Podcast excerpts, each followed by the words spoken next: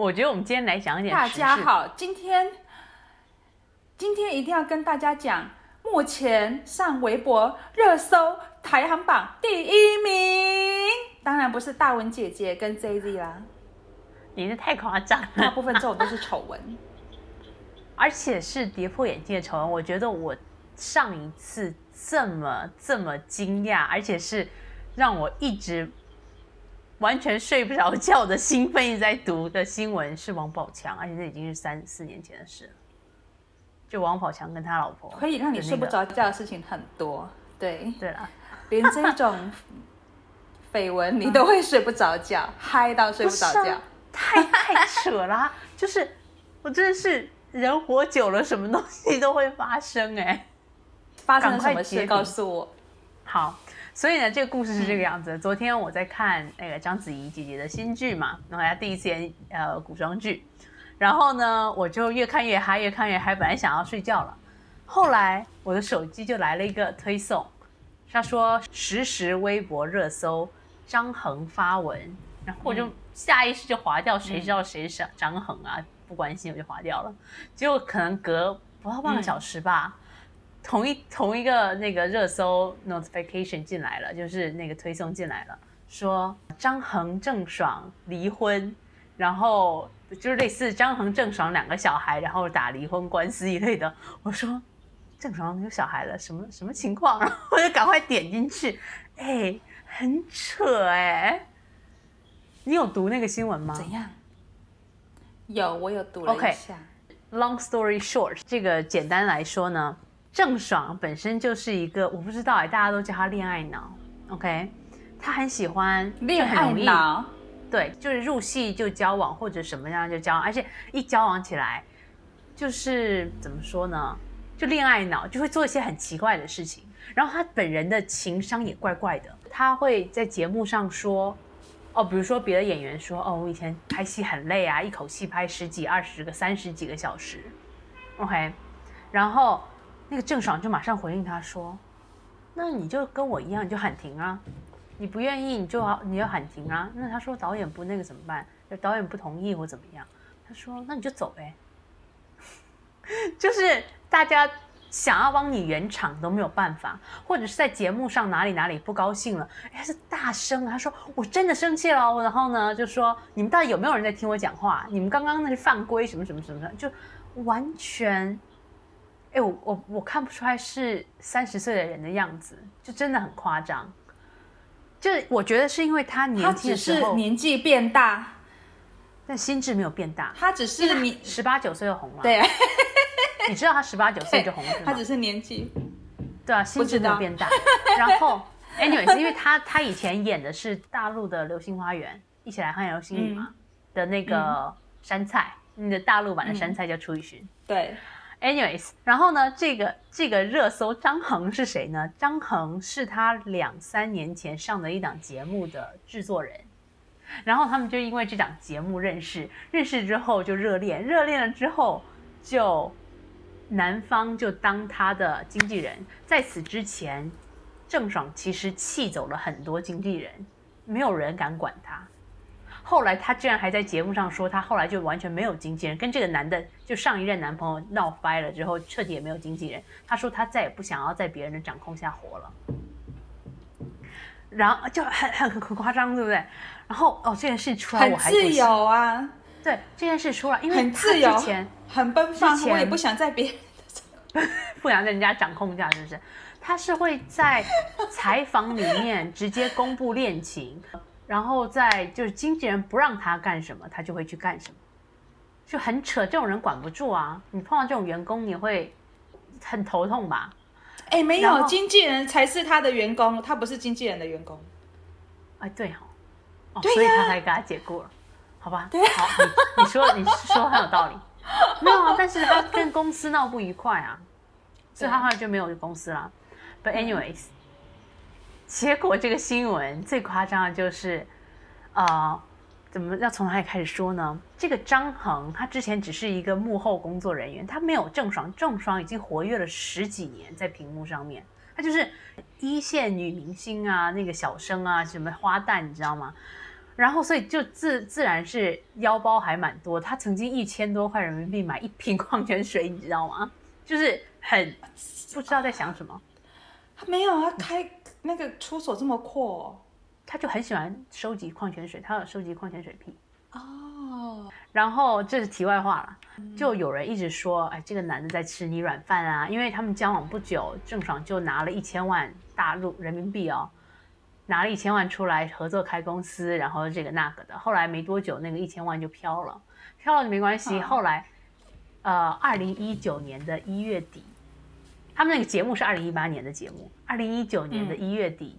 他们两个就被拍到在美国，但之前就已经呃宣布热恋或怎么样，就各种新闻一直出来。OK，这次在美国，你知道干什么吗？干什么？找代孕，美国代孕合法吗？合法啊，就是某些地方是合法的，像 Kim Kardashian 就卡戴珊他们都是他们的小孩有代孕的，中国代孕合法吗？不合法，台湾代孕有没有合法？我是不知道。应该也是不合法吧？嘿，然后继续讲。这件事为什么我说他们那次来美国是找代孕呢？因为这个张恒发文，它的内容就是因为他之前吃软饭嘛，后来就一年多不见了，然后很多网上就说，哎，什么他财产冻结了呀，然后说什么他倒债啊，然后躲在美国不回来。后来张恒可能就受不了，或者其实应该还有其他我们不为人知的原因呢、他就说，其实我这一年多在美国是因为有某些特殊原因，然后还必须，重点是啊，还必须照顾两个无辜的小生命。所有人都呆了，你结婚了？你什么时候结婚的？你怎么一下还有两个小孩？一大堆问题，妈妈是谁？当然第一个要问的是妈妈是谁？为什么照片里没有妈妈？后来就我觉得那是一一系列设计好的，就相关知情人士把这两个小孩的出生证明给抛到网上。那出生证明一出来，爸爸妈妈是谁，在哪里生的，几月几号生的，爸爸妈妈生日、出生地一目了然。妈妈名字、爸爸名字、爸妈妈爸妈婚前的名字这些的，全部名字跟生日都是郑爽，都对上了。然后一个在内华达生，一个在科罗拉多生。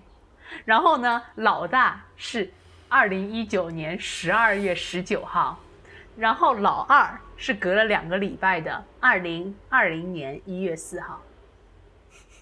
我真的那个新闻我追到这些数字，我记得一清二楚。很有意思的是，二零一九年的十二月十八号，他们两个正式官宣分手。也就是说，这两个小孩都还没有出生的时候，他们两个就脆了。请问所，以他根本是要人家的精子，然后拿了用了孩子就把人家甩了。你这么看对不对？哎，你真的 太跳跃了啦！你要你必须要当一般的脑残，你要当一般的脑残读者，第一反应是什么？没有啊，我就是脑残读者啊，就是他想骗人家的精子，用了以后就把人家甩了。没而且没有，这是年纪大跟年纪小的差别，好不好？没有没有没有，一般网网当时网络评论一面倒，全部都说天啊，郑爽这次完了，郑爽怎么这么狠心？其实这个东西还有一个议题，就是女明星找代孕这件事情，怎么说呢？鱼和熊掌兼得的概念，嗯嗯嗯嗯嗯，你懂吗？她既有了自己的孩子，又没有、嗯又兼顾了工作，嗯，但是很缺德的是，我们看到这里都是，哎，你可能会这么想，但是出生证明出来了之后，马上也有，因为出生证明这种东西，还有这种官司的东西，都是公开信息，你花一点点钱就可以有了。